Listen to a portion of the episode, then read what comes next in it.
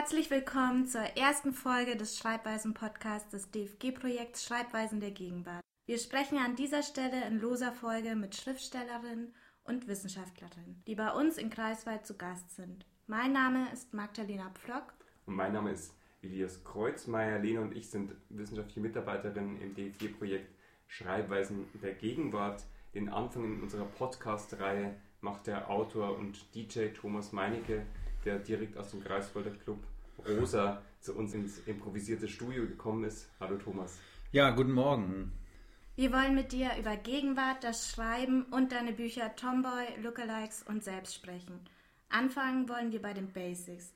Was ist dein Setup zum Schreiben? Sitzt du an einem Schreibtisch? Schreibst du mit Laptop? Hast du eine Schreibmaschine? Ich sitze an einem Schreibtisch, der vielleicht auch einfach nur als Tisch bezeichnbar wäre. Ich glaube, es ist ein Bürotisch aus einem Gebrauchtmöbel-Abholmarkt.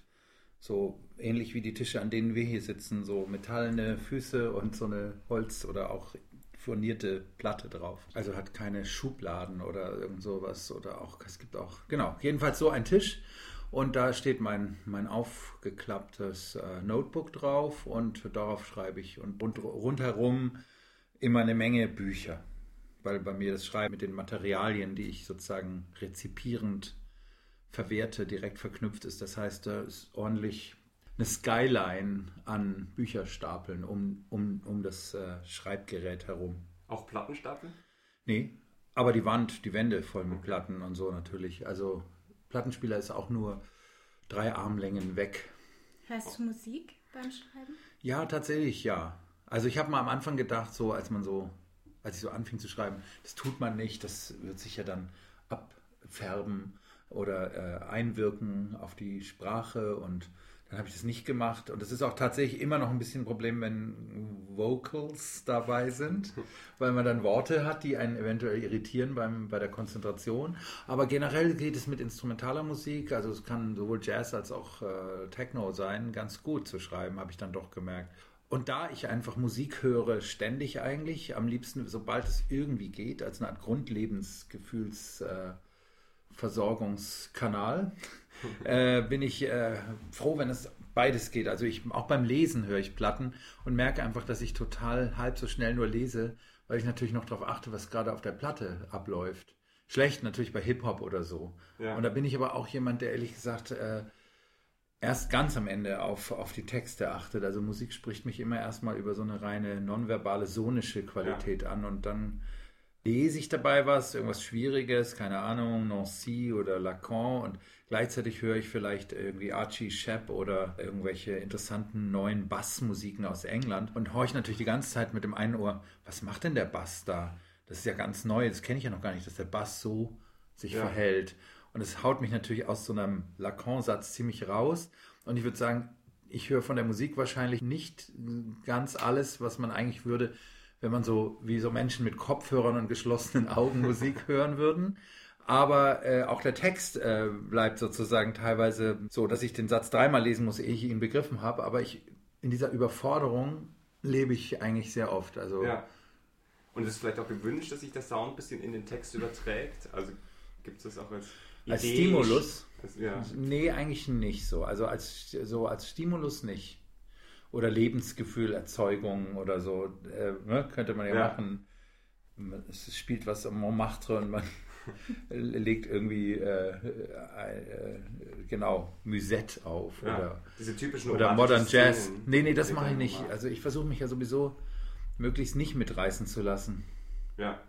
Und wie sieht es dann auf dem Laptop aus? Welche Software benutzt du da? Ist das Fenster mit Facebook immer offen? Oder? Äh, das Fenster mit Facebook ist nicht immer offen, aber ich bin eigentlich immer online, weil man doch schnell mal eben kurz was überprüfen möchte. Also ich jedenfalls. Und äh, ich bin eigentlich immer online. Ich habe sonst aber, was mein Telefon betrifft, äh, es kann nicht fotografieren, es geht nicht ins Netz, sondern es ist nur ein äh, Nokia-Handy, ein klassisches. Durchaus neueren Bau, neuerer ja. Bau, also es ist neu, also es ist ein paar Jahre alt, aber die bauen die noch so. Es ist sozusagen so basic, ja. äh, dass ich da sozusagen dann eben nicht einfach mal eben kurz was recherchieren könnte, wenn ich irgendwo bin.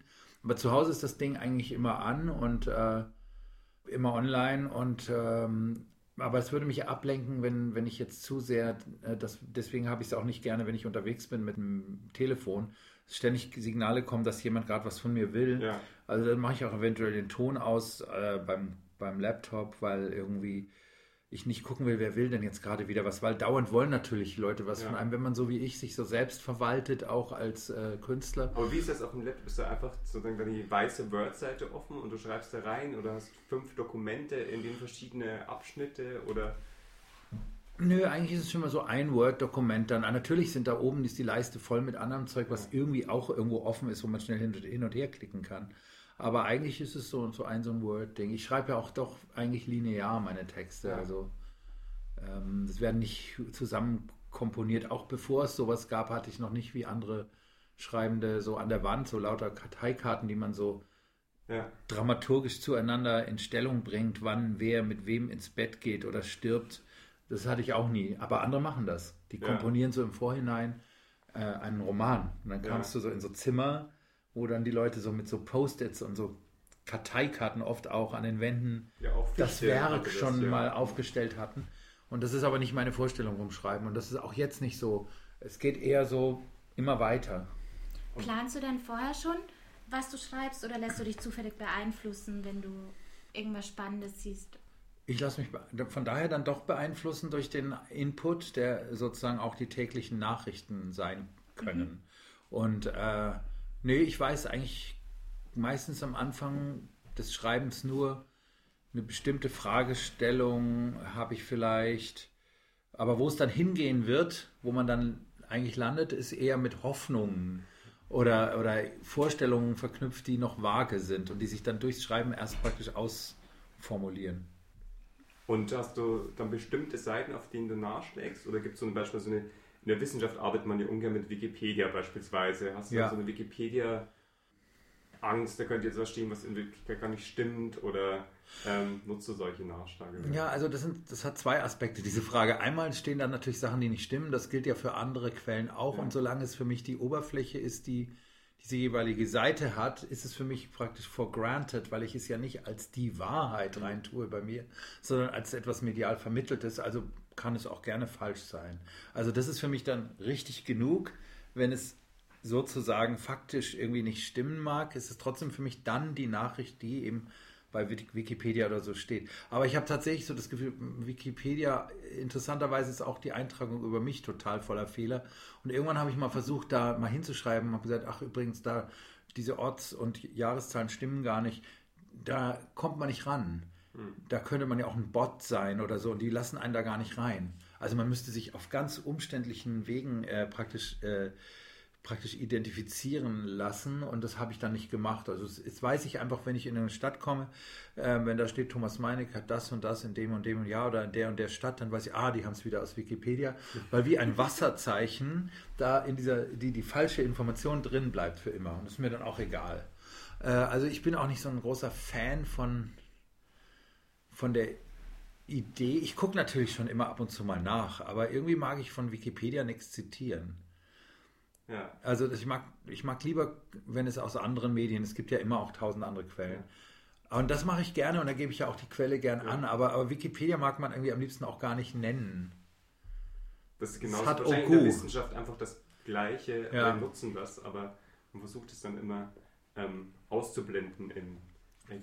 Es gibt ja bei Wikipedia unten dann die Links zu den Quellen, die kann man dann manchmal verfolgen, noch woanders hin. Man nimmt es nur als Gate quasi. Ja,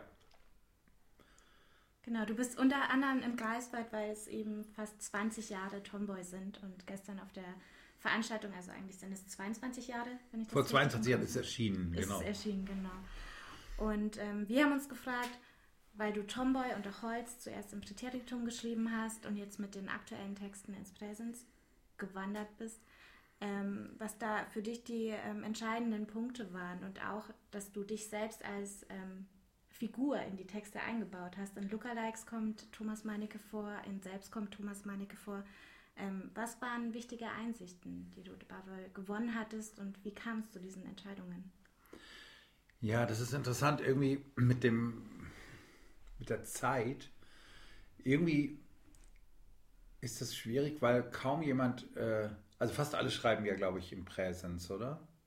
überwiegend, oder? Ihr kennt euch mehr aus als ich. ich lese ja, eigentlich ist das ja andersrum. Ja? Standard, Standard Literaturzeit ist das Kriterium. Ja, aber, aber, aber jetzt so, die, die ich so lesen würde, ich lese einfach, glaube ich, zu wenig Literatur.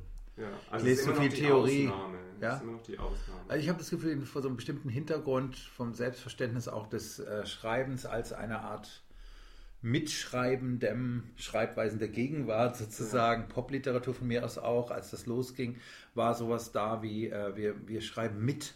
Und das ist eigentlich eher was, was man nicht in die Vergangenheitsform setzt. Und als ich dann aber mal 1987 kam das raus, 86, 87 geschrieben, eine, so eine Novelle, haben wir es glaube ich damals genannt, oder eine Erzählung namens ähm, Holz äh, geschrieben habe, die mein Stipendium in, in Berlin im LCB sozusagen begleitete, beziehungsweise das Resultat war, hatte ich plötzlich riesige Lust über diese ganze Situation in Berlin 1987.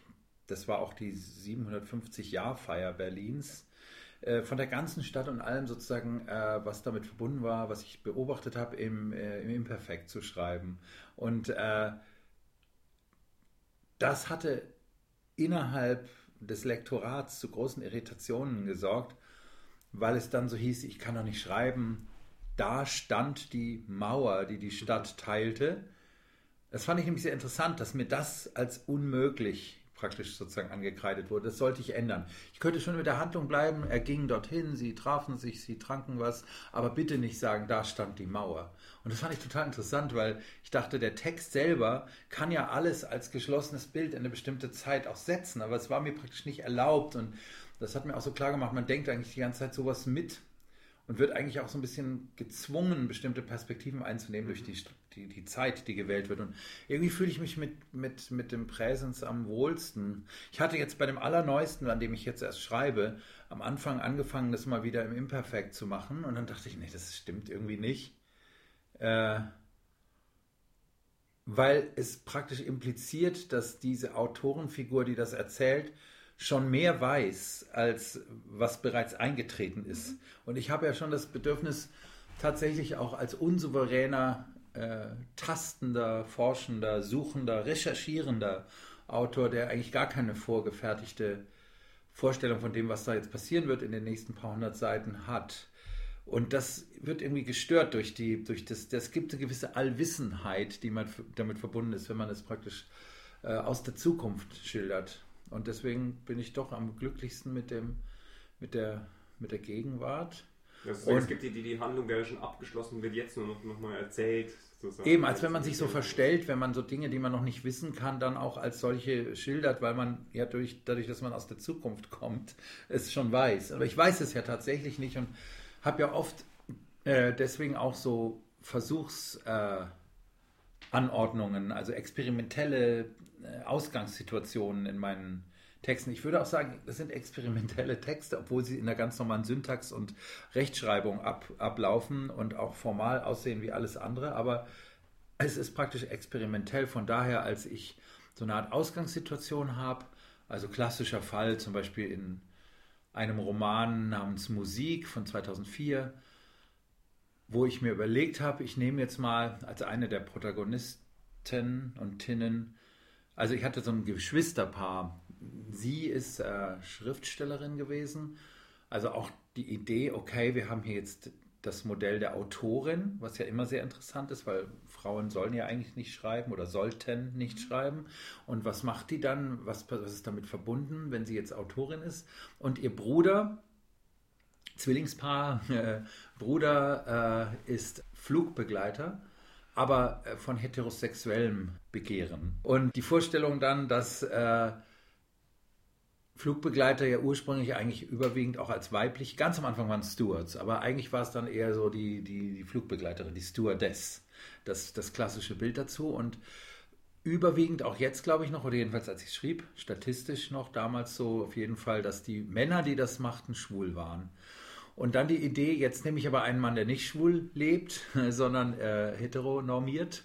Und mal sehen, was dann passiert in, an Reibungsfläche, an den Formulierungen, die sich mir anbieten oder die ich finde ja. oder die mir eben eigentlich dann nicht vielleicht auch sozusagen zur Verfügung stehen.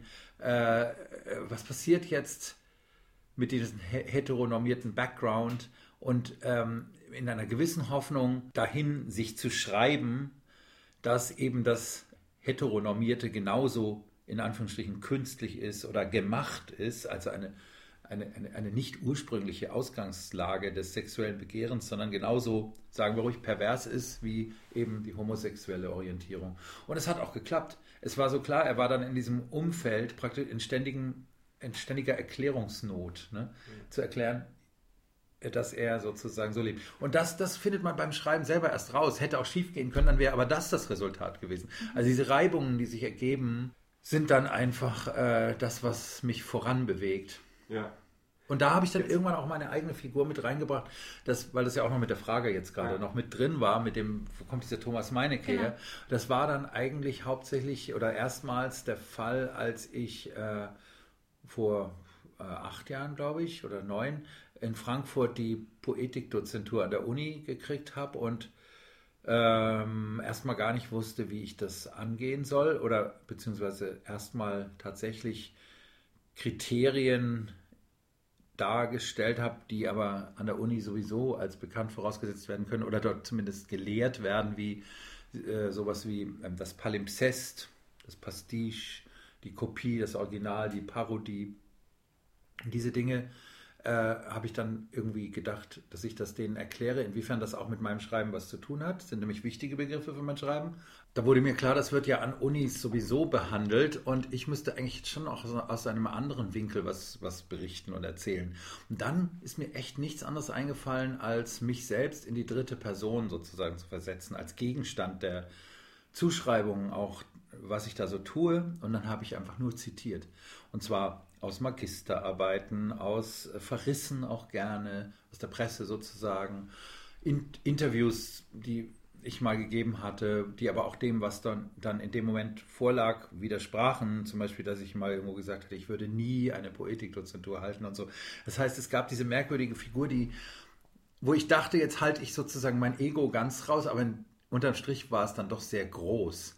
Weil wenn man sich von sich selbst auch noch in der dritten Person da in so einem vollen Hörsaal redet, ist es eigentlich dann doch eine ganz schön souveräne Geste. Und ich dachte, ich unterlaufe meine Souveränität jetzt, indem ich einfach nur mich als, ähm, als Objekt darstelle. War nicht ganz so kam doch ganz schön eitel vielleicht sogar rüber. Und das Ganze gibt es aber als Buch auch in doppelter, im doppelten Umfang dessen, als was ich dort erzählen konnte, zeitlich. Das heißt, dieses Buch heißt eben Ich als Text. Und da komme ich praktisch in diese Rolle. Und dann, ab da war es irgendwie interessant, die ganze Zeit auch dann in meinen Büchern mit Dann beim nächsten Roman war es dann auch noch zusätzlich, kam dazu, der sollte eigentlich in, äh, in Düsseldorf spielen, tat er auch dann trotzdem durchgehend noch weiterhin. Aber ich wurde, während ich ihn schrieb, nach Brasilien eingeladen als Writer in Residence, äh, nach Salvador da Bahia. Und dachte, okay, ich schreibe da dann diesen Düsseldorf-Roman weiter. Und dann war aber das in Salvador da Bahia wahnsinnig, ähm, ähm, es, es, strömte auf einen so ein, dass ich das irgendwie direkt auch verarbeiten wollte. Und dann habe ich tatsächlich dieses äh, Salvador und Düsseldorf Buch geschrieben namens Lookalikes. Ähm, und irgendwie kam mir dann auch irgendwie eine Idee, dass das zusammenpassen kann, motivisch. Äh, aber es musste dann irgendwie legitimiert werden, warum und wa warum ist, wer ist denn jetzt da plötzlich in Brasilien. Dann hast du ja eigentlich dieses Prinzip Poetikvorlesung umgekehrt. Also nicht man redet retrospektiv darüber, wie hat man das alles, also ist ja oft bei so Vorlesungen, wie hat man diese Bücher alle ähm, geschrieben, sondern man fängt dann an darüber nachzudenken, wie schreibt man eigentlich und als Konsequenz kommt dann heraus, es gibt jetzt diese Figur Thomas Meinecke. Genau, und das war eigentlich ganz reizvoll, weil ich dachte, dann ist auch das Buch heißt sowieso Lookalikes und es geht eigentlich um Ähnlichkeiten von Leuten, die äh, also in Düsseldorf ist es eine Clique von so Bohemisten, die davon leben, oder auch Studierenden, oder aber auch ja McJobbern, die davon leben, dass sie so aussehen wie eine berühmte andere Person. Ähm, das konnte Greta Garbo sein, aber auch Justin Timberlake. Und die heißen dann in meinem Buch aber auch so. Das heißt, ja, okay, ich kann den Typen eigentlich auch Thomas Meinecke nennen, der da jetzt in Brasilien ist, aber das muss ja noch nicht praktisch ich sein. Er ist praktisch auch eine Art Stand-in für eine bestimmte Funktion jetzt. Und dann habe ich diese Autorfunktion sozusagen, Thomas Meinecke, die heißt jetzt einfach auch mal Thomas Meinecke, deswegen muss ich aber nicht unbedingt von meinen tiefsten inneren eigenen Erlebnissen berichten, wobei das tue ich eigentlich sowieso die ganze Zeit schon. Es war immer schon verteilt auf andere Figuren, auch was mich total auch durchaus selbst Ich glaube, bewegt. Candice hatte ja schon am gleichen Tag Geburtstag, glaube ich, in Musik. Mm, Ja, genau. Also Warte mal, Candice? Ja, äh, genau. Ist es so? Ja, ja, auf ja, jeden man Fall. sagt auch Dinge, die du auch sagst. Ja, ja, genau. Genau. Jedenfalls war der Gedanke bei Musik ein, ein, ein, eine Art Personal in den Roman zu stellen, die alle am selben Tag Geburtstag haben. Das fand ich ein interessantes Ordnungsprinzip, also auch Unordnungsprinzip im gewissen Sinne. Und da habe ich tatsächlich meinen eigenen Geburtstag genommen, weil es interessant ist, weil an dem Tag haben sowohl Ludwig I. als auch der Zweite von Bayern Geburtstag, zwei interessante nicht Krieg führen wollende äh, Märchenkönige quasi, sehr interessante Figuren, ne? Wo andere tolle, interessante Figuren mit zusammenhängen, wie, wie Lola Montes oder Richard Wagner. Und ähm, Sexualität eine interessante Rolle spielt. Und am, am selben Tag ist aber auch Claudia Schiffer geboren und Erich Honecker und äh, Ivan der Schreckliche und Sean Connery und Elvis Costello. Ich kriege sie gar nicht mehr alle zusammen, aber die sind dann alle quasi, äh, nicht nur quasi, sondern de facto in diesem Text schwirren die rum, mit der einzigen Begründung, diesen analytischen Schnitt praktisch auf dieses Datum zu legen und dann, dann auch zu denken, ah, interessant, was da jetzt wohl passiert. Und es kamen natürlich die interessantesten Sachen und selbst Claudia Schiffer wurde mir plötzlich super sympathisch. Und äh, weil natürlich bei allen, wenn du dann mal erstmal einsteigst, super interessante Geschichten dabei sind. Also Ja. Claudia Schiffer zum Beispiel hat sich äh, ja in einem Film von James Toback, ähm, oh Gott, wie heißt er denn überhaupt, der, der Film? Weiß ich auch nicht. Kann man Aber hast im, im Roman nachlesen. Im Roman nachlesen. Spielt sie die Geliebte eines, ja, ich will nur kurz den Satz, spielt sie die Geliebte äh, eines der Rappers vom Wu-Tang Clan und durfte sich selbst aussuchen, was sie da für einen Background eigentlich für ihre Rolle anlegt. Und dann hat sie gesagt, Kulturwissenschaftlerin. Und dann siehst du immer Claudia Schiffer sozusagen mit diesem afroamerikanischen Lover auf so Betten rumlungern. Sie hat ihr Notebook aufgeschlagen und liest ihm Theoreme über das Matriarchat vor. Das hat sie sich aber selber aussuchen dürfen. Und irgendwann gibt es dann eben, aber sie heißt dann nicht Claudia Schiffer, sondern sie heißt Greta, interessanterweise, Germanic Greta. Und, und, und dann spielt sie aber eine Szene auch mit Mike Tyson. Und Mike Tyson heißt aber auch Mike Tyson in dem Buch und so. Also das ist auch eigentlich alles schon eine Lookalikes-Geschichte. Ein Roman davor, oder zwei Romane davor. Zwei, Zwei Romane davor. Äh, auf jeden Fall, genau, gibt es dann eben diesen Thomas Meinecke in mehrerer Form gut, so, so, Äußerlichkeiten wie mein Geburtstag, ist vielleicht gar nicht so wichtig, hätte man auch jedes andere Datum nehmen können, ist nur ein sehr interessantes äh, Konglomerat, was da zusammenkommt. Aber dass ich quasi dann diesen Thomas Meinecke in dem Lookalikes-Roman einfach als eine Art Funktion drin habe, der dann eben da ist. Und jetzt habe ich, das habe ich mir so angewöhnt, seitdem jetzt bei dem bei, bei, bei Selbst gibt es mich auch drin und in meinem neuen Roman auch wieder, da wird dann schon gleich miterzählt, ähm, dass die Romanfiguren sich schreiben, in was für einem Text sind wir denn jetzt eigentlich äh, drin? Was will der eigentlich, der da schreibt? Ja. Ist vielleicht auch ein bisschen kokett, aber es ist eine interessante Also denen kommt es dann Splitterung. auch schon zu Bewusstsein sozusagen, dass es diesen. Es gibt ja in Lookalikes auch schon so Szenen, die das andeuten, aber da ist es noch nicht so Genau, wa- was- deutlich. genau. Aber ich wollte jetzt noch mal was anderes fragen. Eine der Zuschreibungen, ähm, die jetzt ein bisschen platt wieder gemacht hat, naja, der Meinecke, der schreibt eigentlich seit 25 Jahren den gleichen Roman. Die Themen ähm, sind so in dem gleichen Raum angesiedelt und das entwickelt sich so ein bisschen weiter. Wie ist es dann für dich, wenn du ähm, beispielsweise Tomboy nochmal anschaust? Äh, wirkt es für dich irgendwie alt oder dated?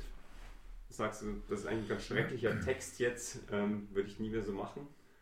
Also ich habe schon meine Probleme mit Tomboy, aber schon hatte ich schon ein Jahr danach. Ja. Also schon der, der Impuls Hellblau, den nächsten Roman m- m- deutlich anders anzulegen oder anders auszuführen, besser gesagt, äh, hatte damit zu tun, dass, dass mich vieles an Tomboy ein bisschen gestört hat. Aber ich fürchte, dass es teilweise die Sachen sind, die das Ding auch so erfolgreich machen.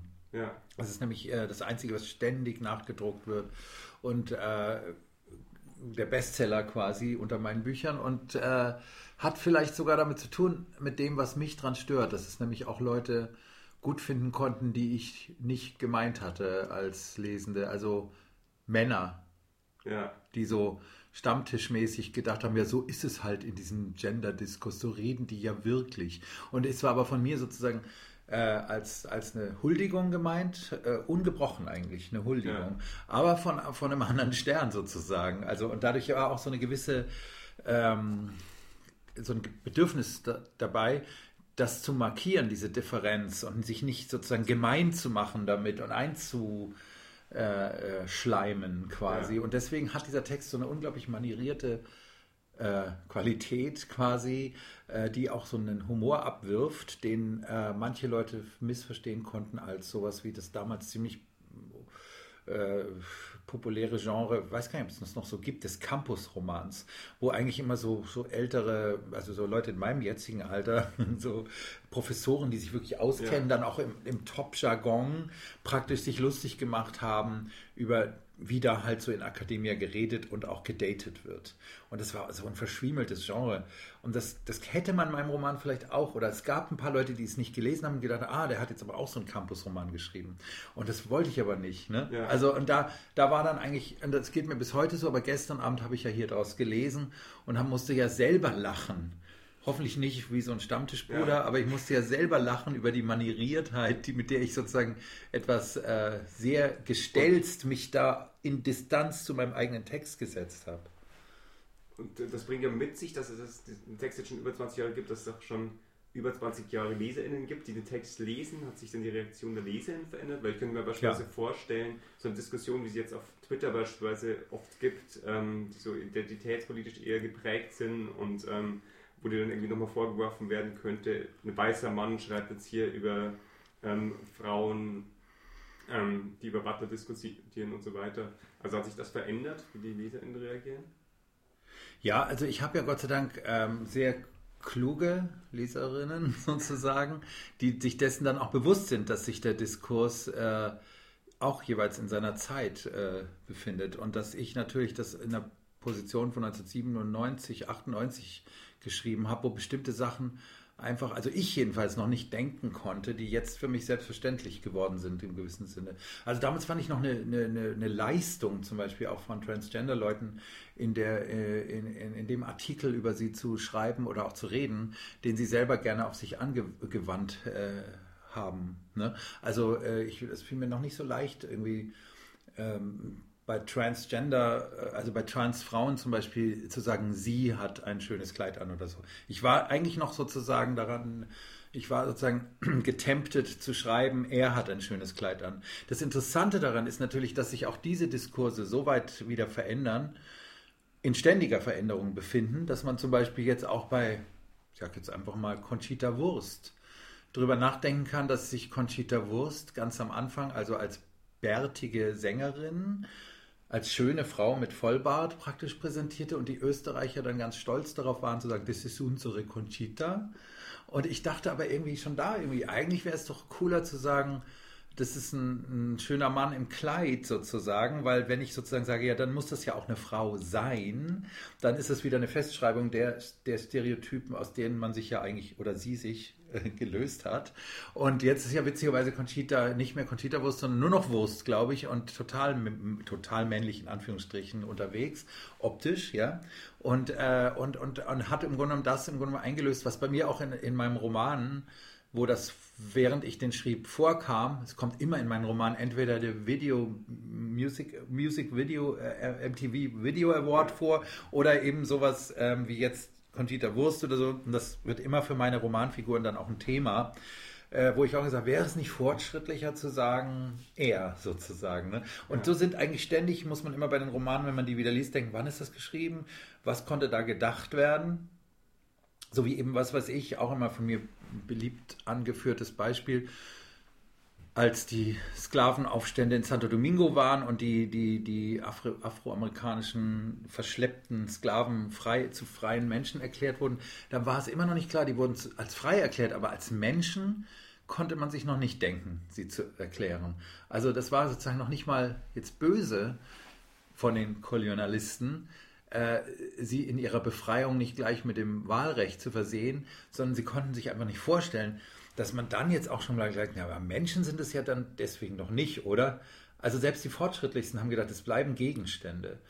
Ähm, und diese Dinge finde ich immer mitzudenken, wenn man Texte liest, dass sie aus einer bestimmten Zeit, in der bestimmte Sachen einfach noch nicht gedacht werden konnten, in so einer Art kollektiven Bewusstsein, muss man bei mir natürlich auch mit bedenken, weil ich habe auch gar kein Bedürfnis daran, das zu überschreiten, sondern ich Ja. habe immer Lust, dieses, diese momentane Sichtweise von Dingen auch abzubilden, zu reflektieren, aber eigentlich selten zu über, überschreiten. Und insofern, aber ich habe es noch nicht erlebt, dass mir das so in dem Sinne vorgeworfen wurde, eben jetzt äh, weißer Mann schreibt, also ich, ich weiß schon, das liegt in der Luft, aber ich habe, glaube glaub ich, das Glück, dass ich eben das so, so lange auch schon so mache, dass ich jetzt irgendwie da eigentlich selten in Frage gestellt werde. Wenn dann auf Gender-Tagungen, Street Cred, Gender Street genau, Cred? oder, ja. oder Hörsaal Cred. Ja. Also manchmal auf Tagungen passiert es mir, dass ich quasi, ich bin ganz schön oft auf so Gender-Tagungen eingeladen, wo auch dann nicht unbedingt über Kunstformen äh, geredet wird, sondern eben über Lebensformen. Und da bin ich manchmal so ein Outsider. Von daher, als ich dann als sozusagen nicht betroffener Schöngeist praktisch äh, eingeladen bin ne? und äh, so ein Denken von Theoretikerinnen überwiegend repräsentiere, das dann von den Leuten auf dieser Tagung teilweise auch schon wieder in Frage gestellt wird. Einfach zum Beispiel die, die feministische Dekonstruktion von Butler wird sozusagen ausgespielt gegen die jetzige Diskussion oder die äh, um zum Beispiel Care. Und, und ähm, da wird, werde ich manchmal so als so eine Art Luxusdenker, der da irgendwie reingeweht ist in so eine Tagung betrachtet. Und natürlich denken manche, die mich noch nicht kennen, erstmal, ah, da sitzt jetzt so ein, so ein, so ein, so ein weißer Mann. Mal sehen, ein hetero Mann, was, mal sehen, was der jetzt sagen wird und rechnen mit dem Schlimmsten. Aber meistens ist es ja dann nicht richtig schlimm, was ich sage. Ja. Für, die, für die. Ich hatte auch als ersten Leseeindruck, ich habe Tomboy vor kurzem erst gelesen, war Mhm. ich auch erst verwirrt und dachte mir so, wieso schreibt ein, ein weißer Mann aus dieser Perspektive? Und vor dem Hintergrund, dass das Buch eben 22 Jahre alt ist, ist es dann nochmal was anderes. Ähm, wir hätten noch eine Frage. Ja, aber heißt das denn, dass ich es jetzt sozusagen nicht schreiben dürfte als weißer Mann? Ja, die Äh, Frage, anders schreiben. man Anders, jetzt ich würde es definitiv Genau. anders schreiben, ja klar. Hm. Würdest du auch einzelne Stellen anders kommentieren? Oder es gibt zum Beispiel ein paar Stellen, in denen Sexismus dargestellt wird, wo ich mich beim Lesen gefragt habe, ob du das jetzt vielleicht anders kommentieren würdest. Bestimmt. Nicht nur anders kommentieren, sondern auch anders zur Darstellung bringen. Also Sexismus zum Beispiel in Tomboy, da gibt es dieses, ähm, was ja auch von mir alles nur abgeschrieben ist. Irgend so ein Typ hatte da so ein Buch Perfekte Mädchenfotografie, hieß das, glaube ich, herausgegeben. Und es ist alles direkt daraus zitiert, was ich, äh, was ich geschrieben habe. Ähm, also wie man das macht, dass man die Brustwarzen noch mal ein bisschen mit, mit Eiswürfeln vorher irgendwie be, be, be, belegen soll. Dann kommen die schön zur Geltung und all sowas. Das habe ich quasi sozusagen direkt abgebildet als ähm, Zeichen einer bestimmten Sichtweise, wie eben Frauen zu fotografieren seien. Und ich würde trotzdem manche der Stellen, glaube ich, heute noch nicht mal mehr zitieren, weil ich es so ekelhaft finde. Und wann, wann, weil man sozusagen ähm, damals noch eher so fassungslos habe ich das dann in meinen Text importiert. Es wird ja nicht als irgendwie positiv geschildert, sondern Ja. die, die Frauen, die sich dem ausgesetzt fühlen in dem Roman, machen sich ja lustig über diesen, diesen Dozenten. Trotzdem, äh, so eine, äh, habe ich, ist klar, die, die, die, es ist eine andere Art von Sensi- Sensibilisierung, auch anderen Dingen nochmal gegenüber. Ich würde sagen, ich habe das da alles schon so gesehen, wie ich es jetzt sehe, aber ich würde es anders ästhetisch umsetzen. Du hast äh, 2000 einen Text geschrieben, der heißt Ich als Text. Und ähm, darin. Extended Version. Genau, Genau. Also, Es also gibt das, Ich als das gibt es mehrfach eben. Es Ja. gibt auch dieses Buch, ja genau. genau. Ja. Extended ist die kurze Genau. Ausgabe. Ja, Und ähm, darin schreibst du unter anderem, dass du dich als Leser siehst und nicht als Autor. Würdest du das noch unterschreiben oder hat sich das verändert? Nee, das würde ich auf jeden Fall noch unterschreiben. Genau. Also, dass die Autorschaft ist sozusagen gespeist aus einem Selbstverständnis als, als Lesenden. Ähm, dass das sozusagen das ist, was mir gefällt und auch am meisten ähm, vorschwebt. Äh, praktisch auf äh, äh, Prozesse des Aufnehmens, des Verstehens, des Verstehenwollens manchmal auch nur abzubilden. Genau. Auf jeden Fall. Und würdest du aber sagen, jetzt auch damit, dass es diese autofiktive Figur gibt, Thomas Meinecke, ähm, gibt es auch schon ein stärkeres Verständnis jetzt von Autorschaft? Auch insofern, dass es normaler geworden ist, dass man einen Autor, Autorin als jemand versteht, die da der kompiliert und Sachen zusammenfügt ähm, und dass er auch ähm, halt starke Entscheidungen wahrnimmt. Äh, ja, ich habe, glaube ich, nicht so ganz verstanden. Also, äh, weil es allgemein so jetzt mehr. Genau, das ist ein Diskurs über Autorschaft, nach meinem Eindruck, jetzt auch mit den vielen Netzsachen, hat sich das ein bisschen verschoben, mhm. eher zu dem, was du eh schon immer gemacht hast und dass wir das dadurch stärker noch als, ähm, auch wenn man sozusagen nicht das Genie ist, das alles erfindet, trotzdem eine starke Autoschaftsfigur wahrgenommen wird und dass man, dass du jetzt auch Preise verliehen kriegst, wo dann steht, der diese neue innovative Romanform erfunden sozusagen. Ja, ja. Ich, ich, ich, ich, ich treffe aber so viele immer noch, die mir einfach nur sagen, dass es komplett unmöglich sei und schade. Kunst wäre doch noch viel toller gewesen und warum ich nicht einmal was Tolles erfinde und ähm, die vom handwerklichen, gut gemachten reden und sich auf sowas gar nicht einlassen würden. Ich würde sagen, bin immer noch ein relativer Loner in der Literatur vielleicht damit. Also in so einem generellen Verständnis von Autorschaft, auch durch die neuen Medien und alle, wie alle so schreiben und intertwined sind auch, äh, ist es wahrscheinlich jetzt auch leichter äh, für andere hinzunehmen, sozusagen, dass ich das so mache. Aber gerade die Literaturkritik sehr wenig. Also die, eher die Germanistik. Die Literaturwissenschaft hat daran einen gewissen Spaß und dann kommen ja eben bei mir auch immer wieder ganz überraschend wie in den letzten Jahren ganz über, überwiegend die Medievistinnen an und sagen, wie du schreibst, das ist ja, wie es uns interessiert. Mhm. Nämlich auch eben an einem nicht geschlossenen Konzept von Autorschaft ähm, zu arbeiten und von der Vermitteltheit all dessen, was man da erzählt, äh, in voller Kenntnis zu sein und sich nicht als, als Schöpfer dieses Gedankenguts oder so zu verstehen und so. Das sei alles eben alles schon mal sehr schön da gewesen und jetzt auf eine bestimmte Weise in der Postmoderne wieder da oder wieder möglich. Und das macht mich total äh, neugierig die ganze Zeit jetzt in den letzten Jahren auf diese Texte, diese Sagas und so. Ich lese jetzt gerade auch viel solche Sachen. Das liegt aber an diesen Zuschreibungen, die kommen aber aus, aus den Literaturwissenschaften mhm. und nicht aus dem Feuilleton. Das Feuilleton findet es, glaube ich, immer noch keine richtige Kunst, was ich da mhm. mache. Das Feuilleton findet ja auch beispielsweise Twitter keine richtige Kunst, mhm. was ja auch darauf, was sich bezieht, äh, ich glaube, Lookalikes wurde als Twitter-Roman bezeichnet. Ähm, ah ja, sogar, interessant. Ähm, neulich in einem Call for Papers habe ich das gesehen. Ähm, wo das wohl stand, ich weiß es gerade gar nicht mehr, aber es gab viel, was ich vielleicht auch ja. noch mitgekriegt habe.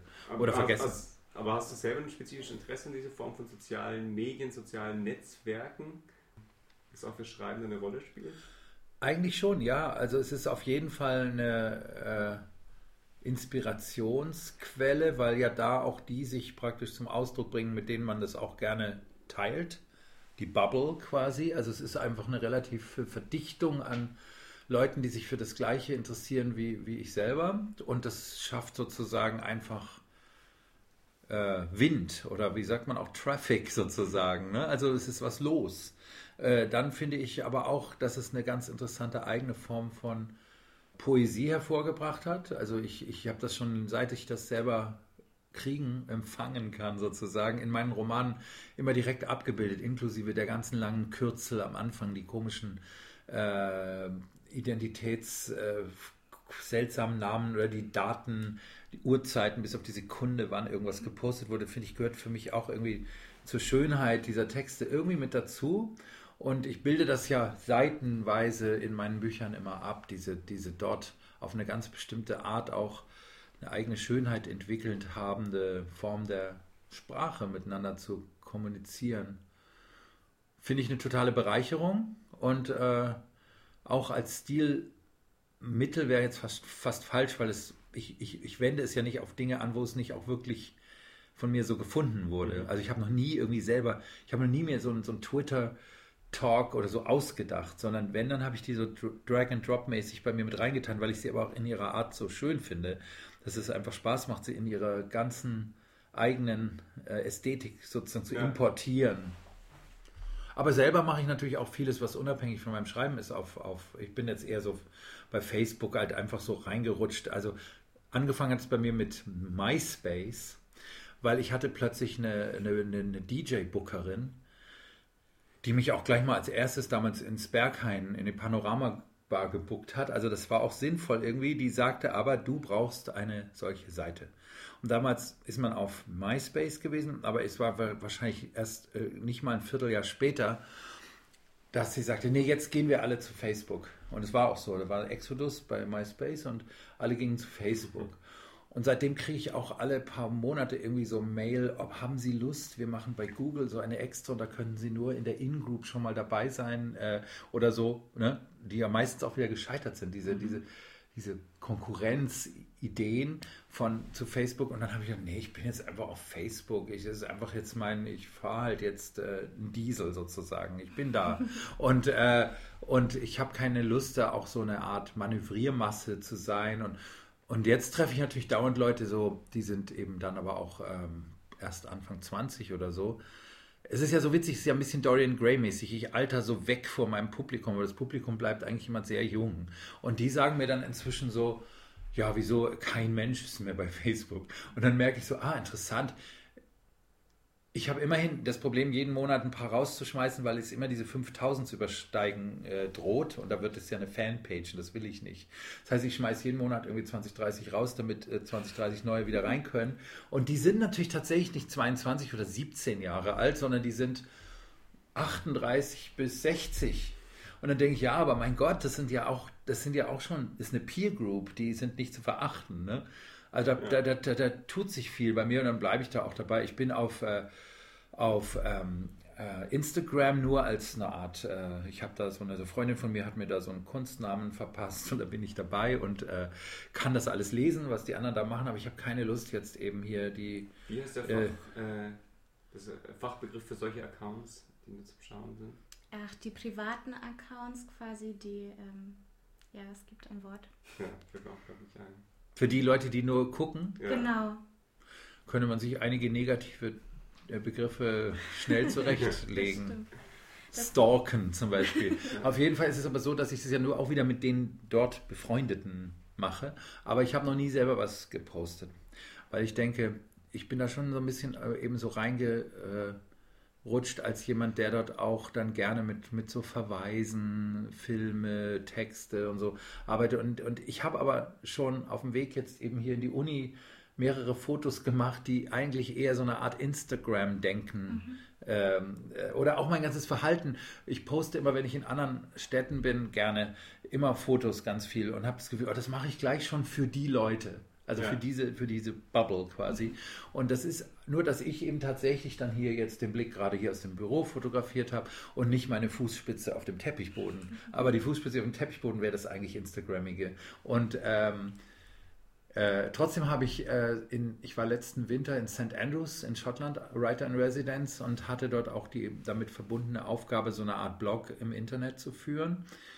Und das habe ich schon gleich irgendwie genannt, so with an Instagram state of mind. Ich weiß nicht mehr, was das mit with an Instagram, aber es war die Formulierung with an Instagram state of mind. Also ich hatte auch gar keine Lust auf große Texte, sondern habe hauptsächlich jeden Tag, nicht jeden Tag, alle paar Tage oder vielleicht sogar doch jeden Tag Fotos reingestellt und dann war ich froh, nur vielleicht eine kleine Unterschrift oder nur so ein kleines Stichwort drunter zu stellen. Es macht schon irre Spaß, auch über Bilder das nur zu machen. Aber ich komme ja zu gar nichts mehr, sonst ich bin ja immer noch dauernd in Plattenläden und äh, ich lese 15 Bücher gleichzeitig und, und bin sowieso täglich bei ungefähr anderthalb bis zwei Stunden Korrespondenz machen, weil ich habe ja auch nicht sowas wie ein, wie ein Sekretär oder so. Das ja. heißt, es geht die ganze Zeit sowieso so viel Zeit hin mit elektronischen äh, Kommunikationsprozessen, dass ich da mich einfach zurückhalte und bin jetzt einfach als äh, als 64-jähriger Mann gar nicht, gar nicht so falsch bei, bei Facebook, glaube ich. Ja. Aber ich merke schon, da, da, da bricht was weg, andere interessiert das gar nicht.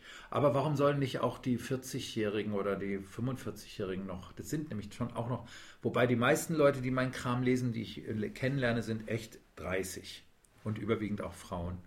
Und das liegt an den Interessen sozusagen und, und auch an der Struktur der, der Interessensbekundung, weil ähm, weil ich ja auch die ganze Zeit neues Zeug lese und jedes Mal, wenn ich auf sowas bin wie gestern Abend, hier kommen irgendwelche Leute auf mich zu und nennen mir irgendwelche Autorennamen, die ich noch nie gehört hatte, die ich mir dann aufschreibe und dann verfolge und so. Das heißt, der Input kommt auch von so einer Generation bei mir, die selber gerade ganz viel Input vollziehen.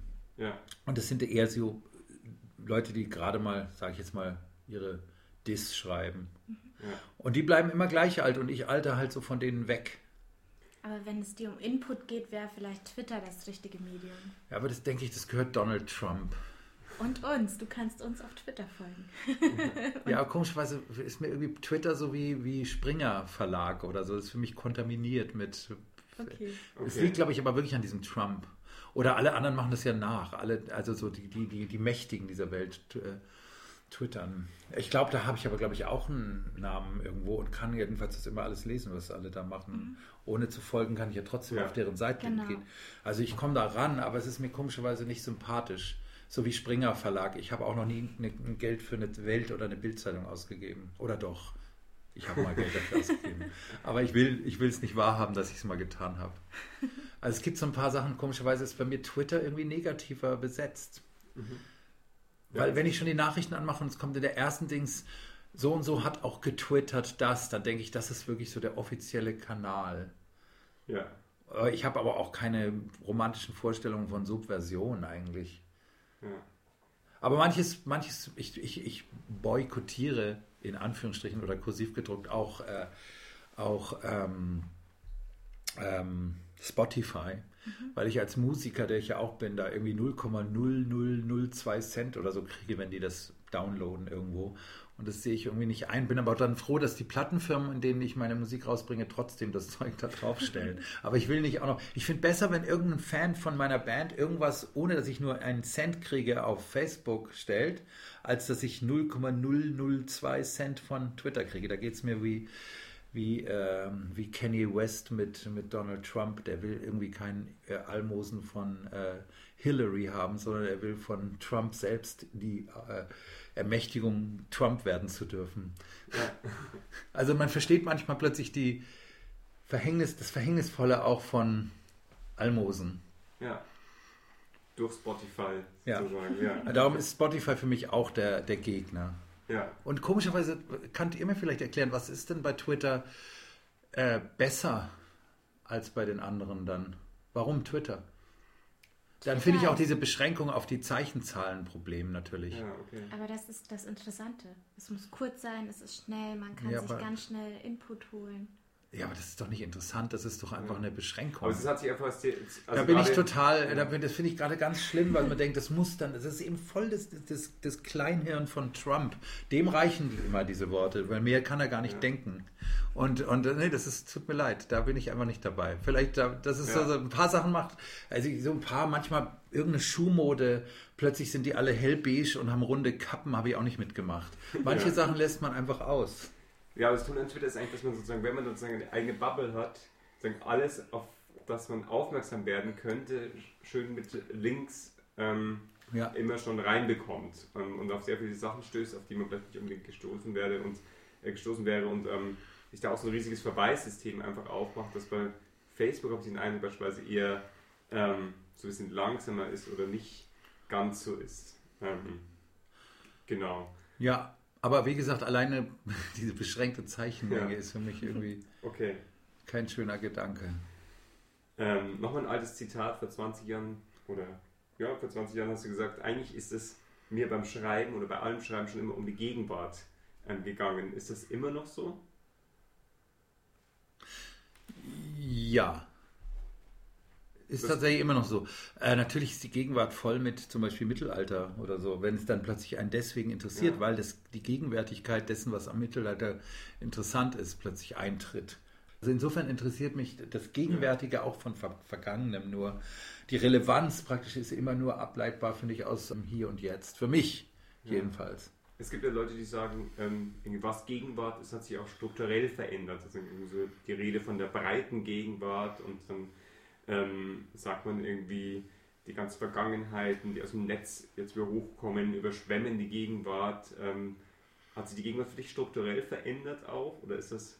Habe ich noch nicht, habe ich noch nicht festgestellt. Nee. Ja. Aber interessant, davon weiß ich jetzt auch gar nichts. Die, was ist denn dann die breite Gegenwart?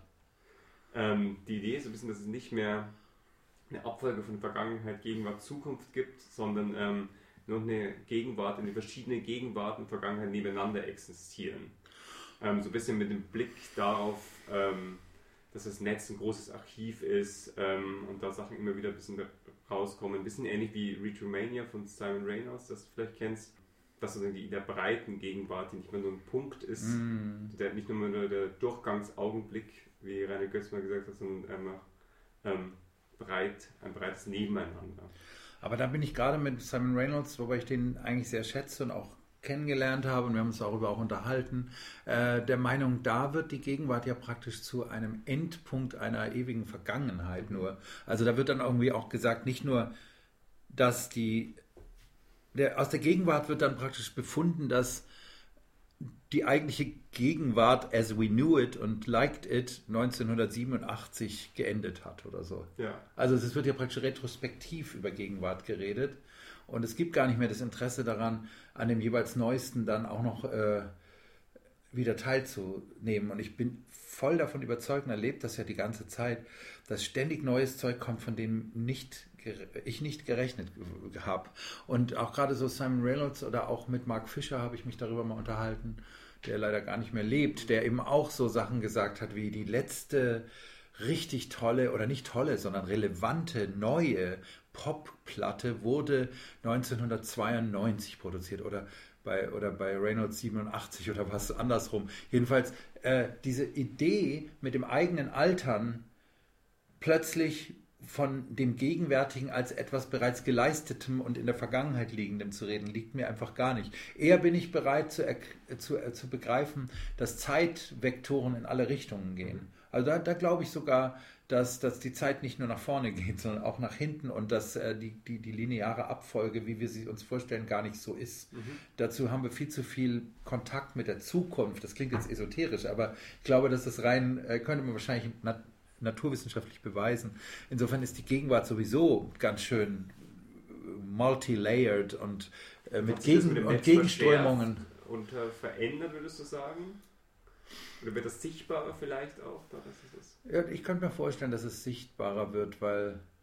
ich weiß gar nicht, ich weiß gar nicht, das ist schon ein interessanter Gedanke, der auch ans Theologische sozusagen bordert, äh, inwiefern wir Nachrichten aus der Zukunft haben. Und, und man selber manchmal merkt, man ist schon irgendwo äh, gewesen äh, und jetzt wieder da, wo, wo, wo, wo, wo, wo man jetzt gerade ist. Also es klingt jetzt, wie gesagt, esoterisch, aber nicht so gemeint. Ich habe einfach das Gefühl, dass das auch schon, kann man auch schon mit der Pop-Art erklären, wo plötzlich auch schon in den 1960er Jahren die Diskussion aufkam, was ist eigentlich das Original und was die Kopie und aus einer gewissen Sichtweise auch damals schon klar war, dass eventuell die Kopie vor dem Original da war, weil sonst könnten wir sie gar nicht, sonst hätten wir sie nicht.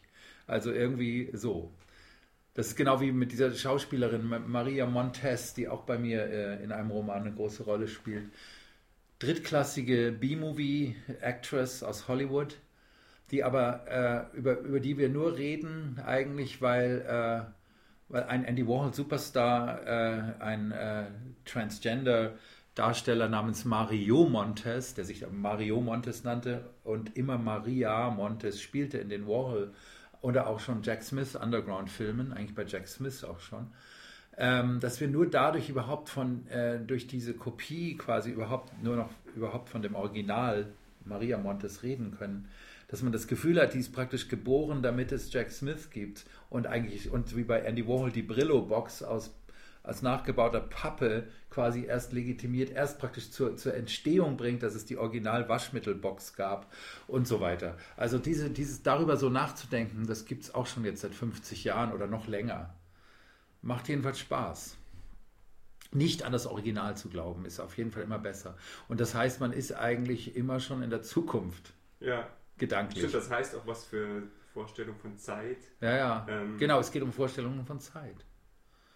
Und dies, da könnte noch was äh, entdeckt werden oder was weiß ich, Physi vielleicht sogar physikalisch, wo, was ich die ganze Zeit schon spüre irgendwie. Aber es hat eben was leicht, äh, das geht schon ins Transzendentale, so, solche Gedanken zu hegen, aber haben auch sehr viel mit Popmusik zu tun, zum Beispiel.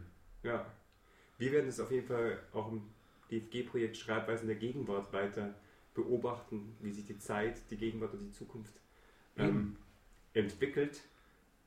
Wir danken dir für das Gespräch. Dafür, dass du dir die Zeit genommen hast. Ich komme ja aus ja. der Zukunft. ich danke auch. Und dann hören wir uns hoffentlich demnächst in der nächsten Folge. Und ihr begleitet uns hoffentlich in den nächsten Podcast-Folgen und auf Twitter auf unserem Account, den ihr über die Webseite ganz einfach finden könnt.